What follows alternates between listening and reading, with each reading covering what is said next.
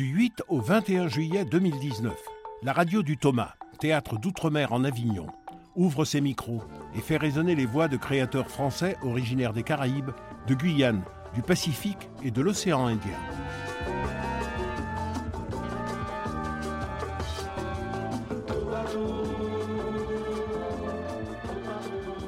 Bonjour à tous, aujourd'hui c'est la dernière émission Grand Large pour ce Festival d'Avignon 2019 à la chapelle du Verbe incarné.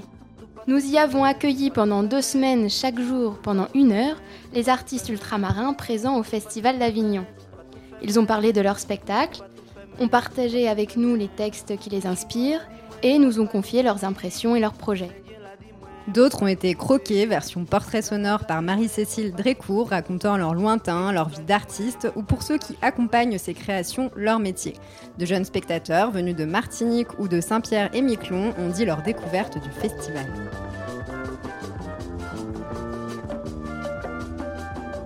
Des critiques de théâtre se sont prêtées chaque jour au jeu du coup de cœur, conseillant parmi les propositions ultramarines d'Avignon leurs préférences et nous vous avons donné rendez-vous pour la deuxième année avec la parole d'Édouard Glissant grâce aux archives de la chapelle du Verbe incarné où il est venu souvent donner des conférences et rencontrer le public. Alors ces émissions ont été retransmises sur Aligre FM à Paris, sur Radio Grenouille à Marseille. Les extraits sont en lecture et en écoute sur le blog Mediapart, Écho des Grands Larges ainsi qu'en podcast intégralement ou par thème sur le site verbincarne.fr pour être écouté et partagé jusqu'à plus soif. Pour terminer en beauté, on vous propose d'écouter une dernière archive d'Edouard Glissant. Mais juste avant, on vous présente une collection de théâtre publiée chez L'Armatan, dont Sylvie Chalaille, universitaire et critique, est venue nous parler. On l'écoute nous présenter ce travail quelques minutes avant de s'offrir un extrait de l'une de ses pièces rares, republiées dans la collection et lues pour nous par des comédiens.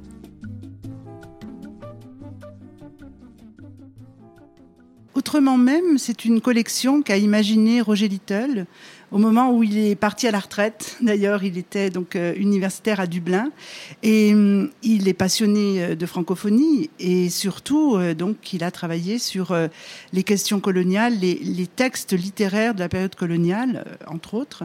Et donc il a eu cette idée de lancer une collection dans laquelle on rééditerait des textes qui sont introuvables aujourd'hui ou très très très difficiles d'accès et qui permettent en fait euh, de, comprendre vraiment dans le contexte finalement de ce qu'on a appelé aujourd'hui la post-colonie, ce qui s'écrivait, euh, c'est-à-dire euh, les, essais, les pièces de théâtre, les romans, les œuvres de fiction qui convoquaient évidemment un regard sur l'autre, puisqu'il s'agit des textes littéraires donc français du répertoire, en tout cas pour le théâtre, du répertoire français, mais de manière plus large, donc du contexte vraiment occidental. C'est le regard, je dirais, du blanc, pour le dire vite, sur l'autre euh, en contexte colonial avant la Révolution française, donc on a des textes d'avant, mais aussi d'après la Révolution française, et aussi euh, jusqu'aux années 30, euh, 40. Il y a des textes qui évoquent cet enjeu-là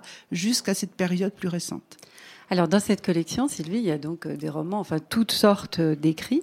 Et vous, vous avez participé à la publication de pièces de théâtre. Est-ce que vous pouvez nous les citer? Alors, les pièces de théâtre, euh, c'était particulièrement intéressant parce qu'il s'agissait aussi de, encore davantage d'atteindre des textes qui sont intouchables, je dirais, en tout cas, trop loin dans les bibliothèques pour qu'ils touchent le grand public. Et hum, ces pièces, donc, mettent en scène euh, souvent des personnages euh, noirs. En tout cas, moi, je m'étais concentrée euh, sur les personnages et les héros du répertoire théâtral français qui mettent en scène justement des héros noirs, des héros donc souvent des esclaves. Ces pièces, je les avais découvertes dans le cadre d'une thèse que j'ai faite donc dans les années 90 et que, qui a été publiée à l'Armatan. Et c'est vrai qu'avec Roger Little, on s'était dit bon, ces textes ont été étudiés, mais il faut qu'on puisse les lire.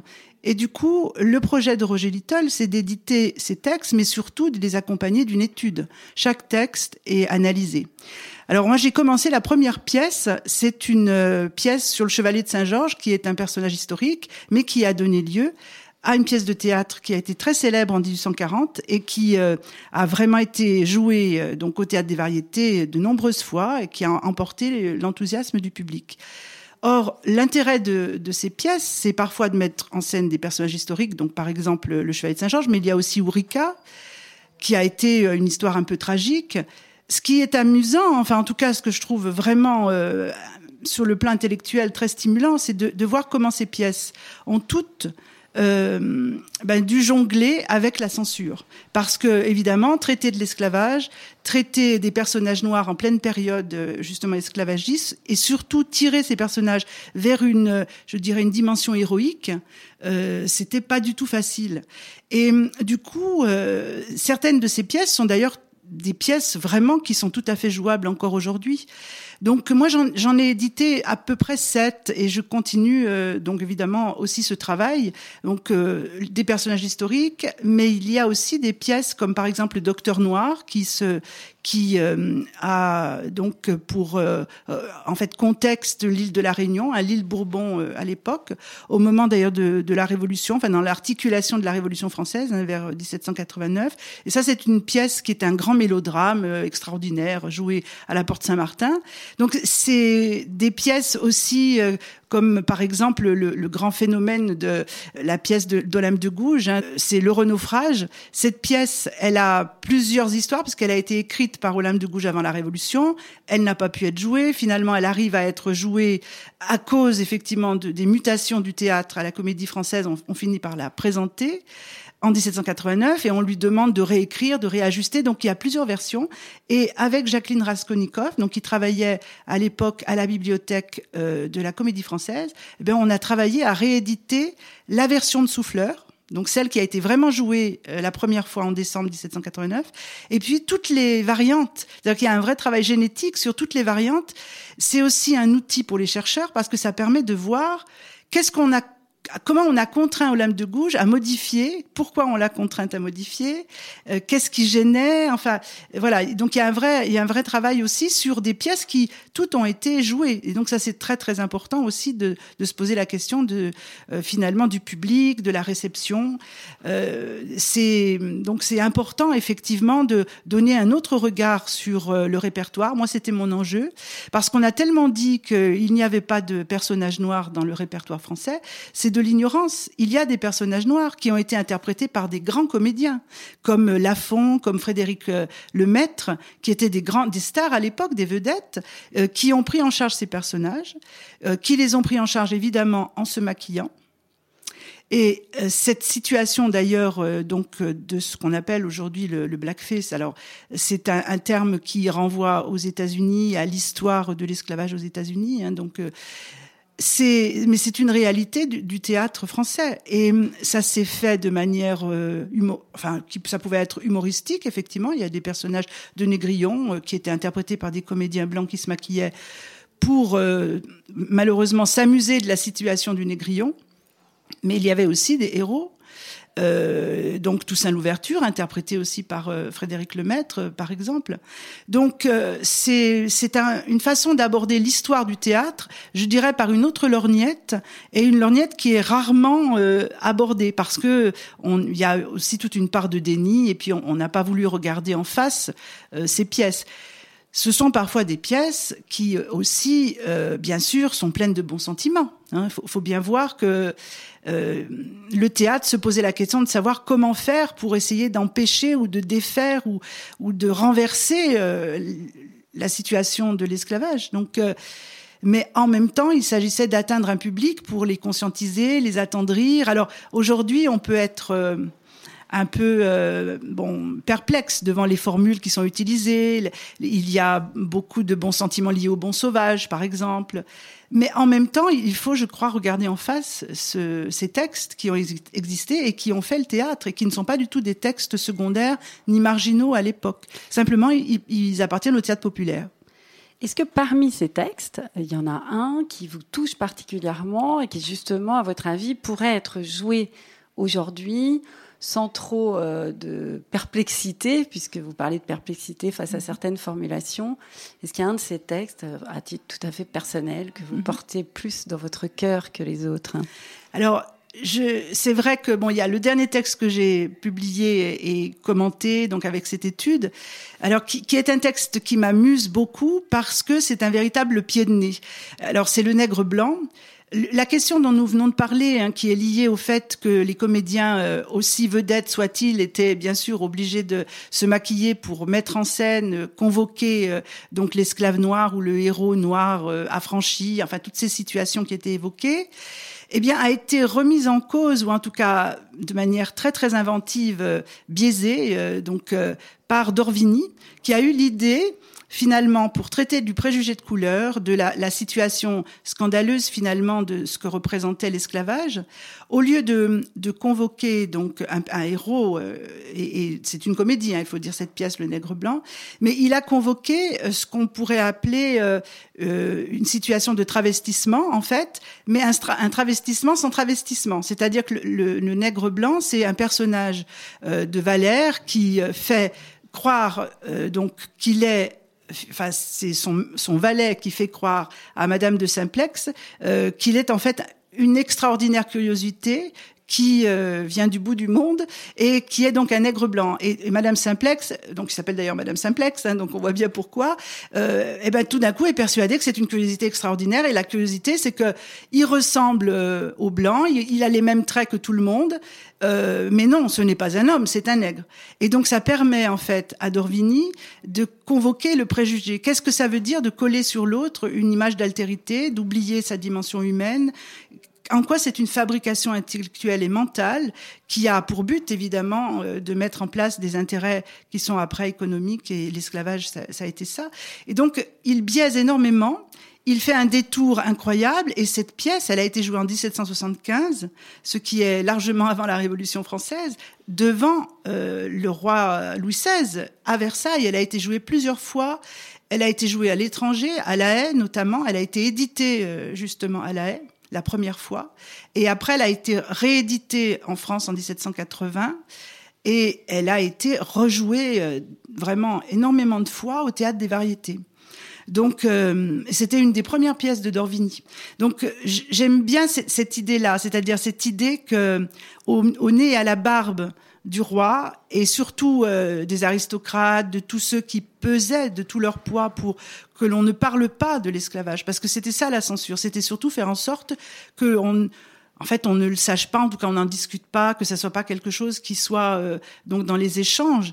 Euh, et du coup, le théâtre aurait permis euh, de conscientiser les foules bien plus, hein, bien sûr, surtout par sa dimension très très populaire, beaucoup plus populaire que ce qu'on connaît aujourd'hui du théâtre. Ce qui fait que je vraiment j'admire énormément Dorvini pour ça. Ça. Ça paye pas de mine comme ça, et tout d'un coup, eh bien, il attire l'attention euh, de manière euh, finalement assez grave dans le contexte euh, de la comédie sur une situation intenable, inacceptable dès 1775. Donc ces pièces témoignent vraiment des questions qui se posaient à l'époque et on n'imagine pas forcément qu'on s'en posait autant. Quels sont les prochains projets pour cette collection? Parce que ça ne va pas s'arrêter là, j'imagine. Oui, bien sûr. Alors, il y a bien les projets euh, qui sont ceux, évidemment, de, Roger Little avec d'autres chercheurs, d'autres universitaires. Il travaille vraiment avec une équipe internationale. Il y a beaucoup de chercheurs américains aussi hein, qui publient des textes, euh, donc littéraires ou des essais théoriques. Alors, en ce qui me concerne, donc moi, je suis évidemment beaucoup sur euh, le théâtre, essentiellement, euh, effectivement, sur ce projet d'éditer des pièces de théâtre. Et il y a une dans la veine, justement, euh, du Nègre blanc, il y a d'autres euh, d'autres comédies du même genre avec des effets de travestissement. Donc il y a un ambassadeur d'Afrique que j'aimerais bien j'aimerais bien rééditer aussi. Il y a La négresse ou le pouvoir de la reconnaissance de Radey Barré, qui est une pièce intéressante sur le mariage mixte parce qu'il s'agit donc d'un naufrage et, et évidemment des donc des blancs se retrouvent en situation de rencontrer alors euh, ce qu'ils appellent des sauvages bien entendu. Et puis il y a des histoires d'amour qui se mettent en place. Et en même temps on parle de l'esclavage et de la condition des noirs et du préjugé de couleur puisque le, le personnage qui veut épouser la, la jeune euh, sauvage finalement lui dit non mais à la fin lui dit non mais tu pourras pas il faut que tu viennes avec moi mais tu vas devenir ma camériste parce que je pourrais pas euh, enfin t'épouser comme ça. Mais enfin c'est c'est à dire que c'est comment on dit finalement on arrive à parler de la situation de l'esclavage et qu'est-ce que ça représente dans les relations humaines et les relations amoureuses notamment, et la façon d'avoir une femme officielle et puis d'avoir donc une maîtresse justement qui soit donc des Caraïbes ou ça, c'est particulièrement aussi intéressant de voir les doubles discours. Et donc, cette pièce-là, j'aimerais bien aussi la, la republier. Euh, il y a le Code noir de Scribe aussi qui mériterait bien qu'on le fasse parce que cette pièce va d'ailleurs euh, faire l'objet d'un opéra comique. Et je crois qu'ils euh, ont travaillé sur la dimension du livret. Mais avant le livret, il y avait une pièce de théâtre. Une pièce de théâtre et je pense qu'elle mériterait bien qu'on lise la pièce de théâtre avant de voir le livret de l'opéra. Alors beaucoup de projets pour ouvrir les yeux sur notre histoire, parce que c'est bien notre histoire. Ces pièces, celles qui sont déjà publiées, on en a mis quelques extraits en écoute sur euh, la radio du Thomas. Merci d'être passé nous voir. Donc on peut les écouter sur verbincarne.fr, présenté par vous, Sylvie Chalaille. Et puis on les trouve, j'imagine, à la FNAC, etc.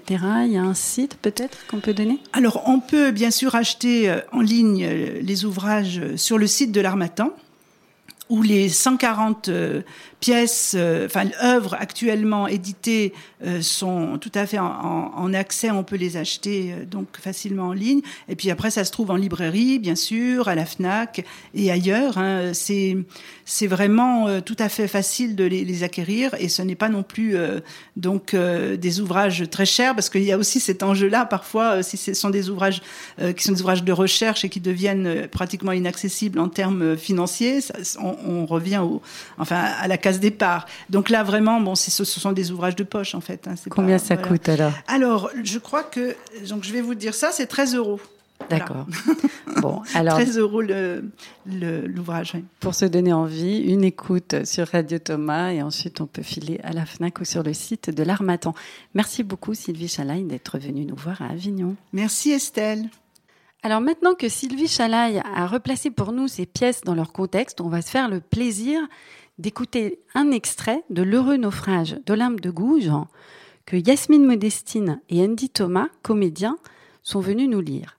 D'autres extraits de ces pièces republiées à l'Armatan sont accessibles à l'écoute sur verbincarne.fr. La scène se passe au premier acte dans une île, au second dans une grande ville des Indes orientales, et au troisième dans une habitation voisine de cette ville. Acte premier. Le théâtre représente le rivage d'une île déserte, bordée et environnée de rochers escarpés, à travers lesquels on aperçoit la pleine mer dans le lointain. Sur un des côtés, en avant, est l'ouverture d'une cabane entourée d'arbres fruitiers du climat. L'autre côté est rempli par l'entrée d'une forêt qui paraît impénétrable. Au moment où le rideau se lève, une tempête furieuse agite les flots. On voit un navire qui vient se briser sur la côte. Les vents s'apaisent et la mer se calme peu à peu. Scène première, Zamor et Mirza. Dissipe tes frayeurs, ma chère Mirza. Ce vaisseau n'est point envoyé par nos persécuteurs autant que j'en suis jugé. Il est français, hélas. Il vient de se briser sur ses côtes et personne de l'équipage ne s'est sauvé. Zamor, je ne crains que pour toi. Le supplice n'a rien qui m'effraie. Je bénis mon sort si nous terminons nos jours ensemble. Oh, ma chère Mirza, que tu m'attendrais. Hélas, qu'as-tu fait? Mon amour t'a rendu coupable. Sans la malheureuse Mirza, tu n'aurais jamais fui le meilleur de tous les maîtres, et tu n'aurais pas tué son homme de confiance. Le barbare. Il sut t'aimer, et ce fut pour devenir ton tyran. L'amour le rendit féroce. Le monstre osa m'ordonner de porter sur toi des mains cruelles et me charger du châtiment qu'il t'infligeait pour n'avoir pas voulu répondre à sa passion effrénée. Et ce doux sentiment qui attendrit l'âme des hommes les plus sauvages n'a produit dans son corps que le fiel et l'inhumanité. L'éducation que notre gouverneur m'avait fait donner ajoutait à la sensibilité de mes mœurs sauvages et me rendait encore plus insupportable le dépotisme affreux qui me commandait ton supplice. Il fallait me laisser mourir. Tu serais auprès de notre gouverneur qui te chérit comme son enfant. J'ai causé tes malheurs et les siens. Moi Te laisser périr? Adieu. Et pourquoi me rappeler encore les vertus et les bontés de ce respectable maître? J'ai fait mon devoir auprès de lui. J'ai payé ses bienfaits plutôt par la tendresse d'un fils que par le dévouement d'un esclave. Il me croit coupable, et voilà ce qui rend mon tourment plus affreux.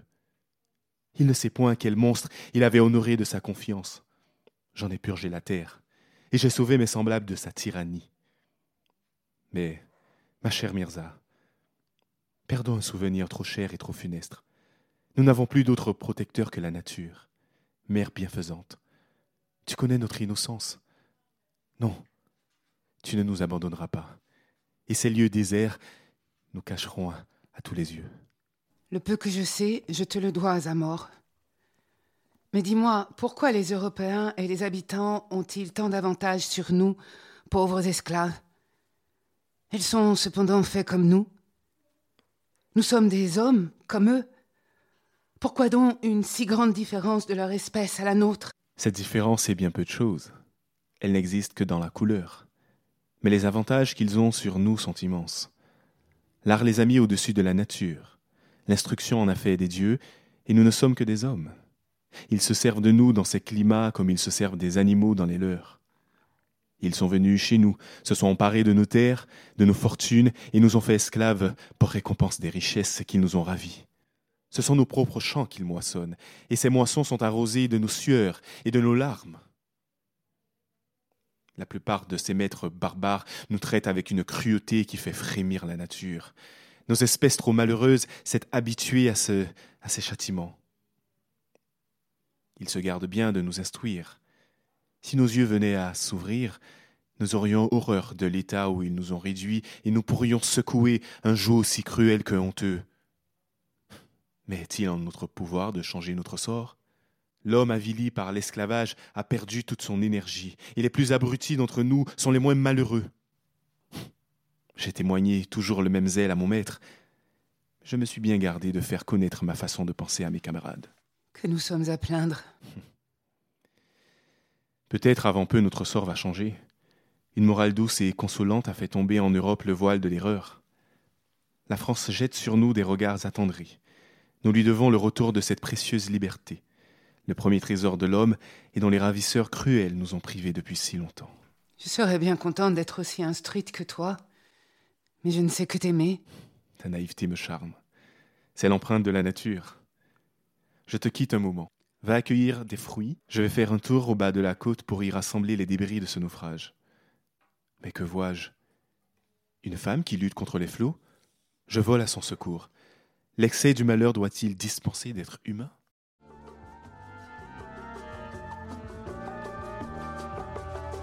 Au micro, c'était Savannah Massé, Marie-Cécile Drécourt et aussi Nathalie Lollet pour sa chronique Antilia.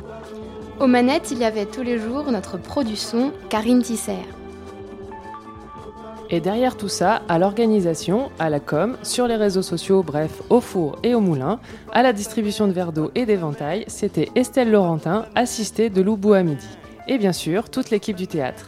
Alors merci à tout ce petit monde et à bientôt, on l'espère, pour de nouvelles émissions. On vous quitte avec les mots d'Édouard Glissant et le dernier extrait de sa conférence Crise coloniale, crise mondiale, enregistrée ici à la chapelle du Verbe incarné en 2009.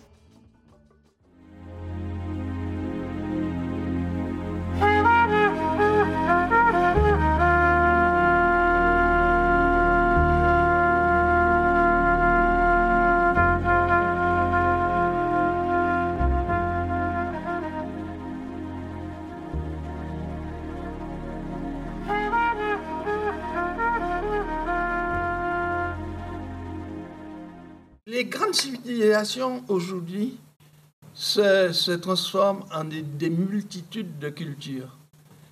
Et ce sont des, des- des cul- cultures limitées qui euh, font mouvoir le monde et non plus des grandes civilisations. Je dis depuis, depuis longtemps que la Chine va se s'archipéliser, que les républiques euh, euh, périphériques de la Chine vont prendre leur, euh, vont se séparer du, corps central. Ça commence ces jours-ci. Ça commence. Et que le- le- les États-Unis vont s'archipéliser. Déjà, la Californie, c'est la cinquième puissance économique du monde, en dehors des États-Unis, n'est-ce pas? Le Texas va sûrement avoir une, une, une, une, sorte de volonté de, de, se séparer. Ça ne veut pas dire qu'ils vont être séparés, opposés, etc. Ça veut dire que le continent va s'archipéliser. Les États-Unis vont s'archipéliser. La, Chine va s'archipéliser. Et ce qui se passe, c'est que l'Europe s'archipélise. L'Europe s'archipélise parce que, euh, d'une part, des, des, nations comme l'Allemagne ont toujours été des nations archipélisées, et que, d'autre part, des nations comme la France s'archipélisent aussi. Euh, de plus en plus, il y a des réalités euh, culturelles euh, fondamentales. Euh, il y a des réalités méditerranéennes, bretonnes, occitanes, catalanes, corses, etc., etc., qui de plus en plus vont constituer des éléments. Et, et, et ce sont des petits pays. Je crois à l'avenir des petits pays. Si nous voulons résister aux méfaits du, euh, globaux du capitalisme, euh, des capitalismes, pourquoi les capitalismes euh, sont néfastes?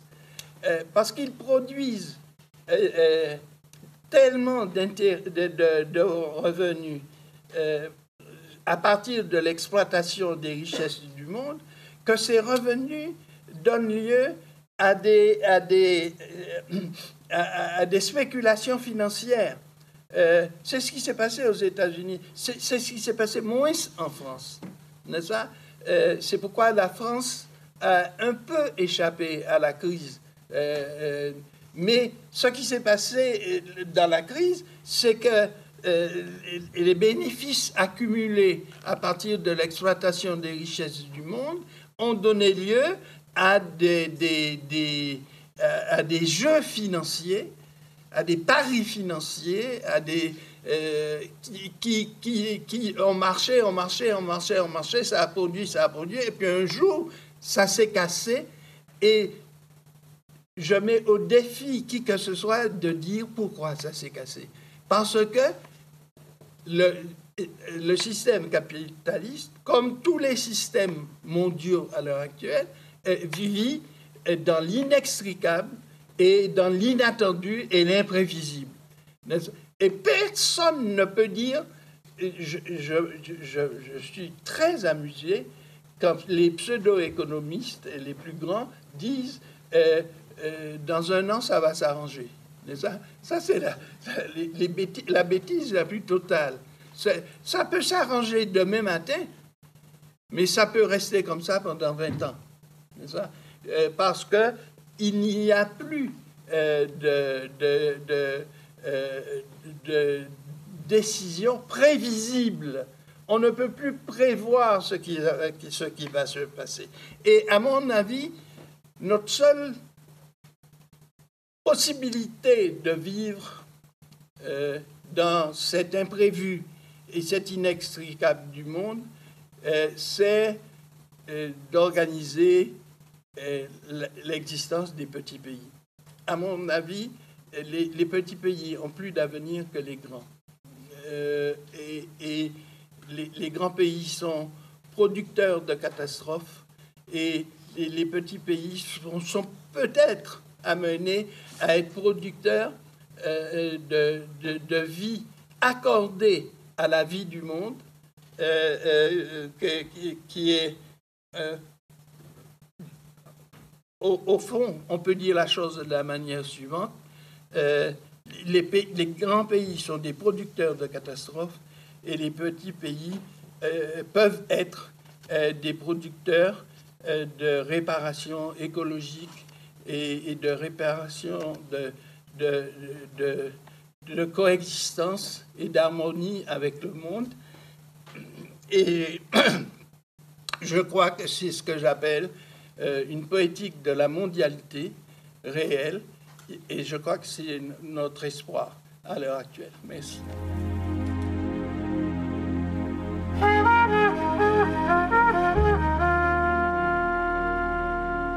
Archives d'outre-mer, ce sont des extraits d'archives sonores enregistrés au Thomas. Elles sont à retrouver intégralement en podcast sur le site verbincarne.fr.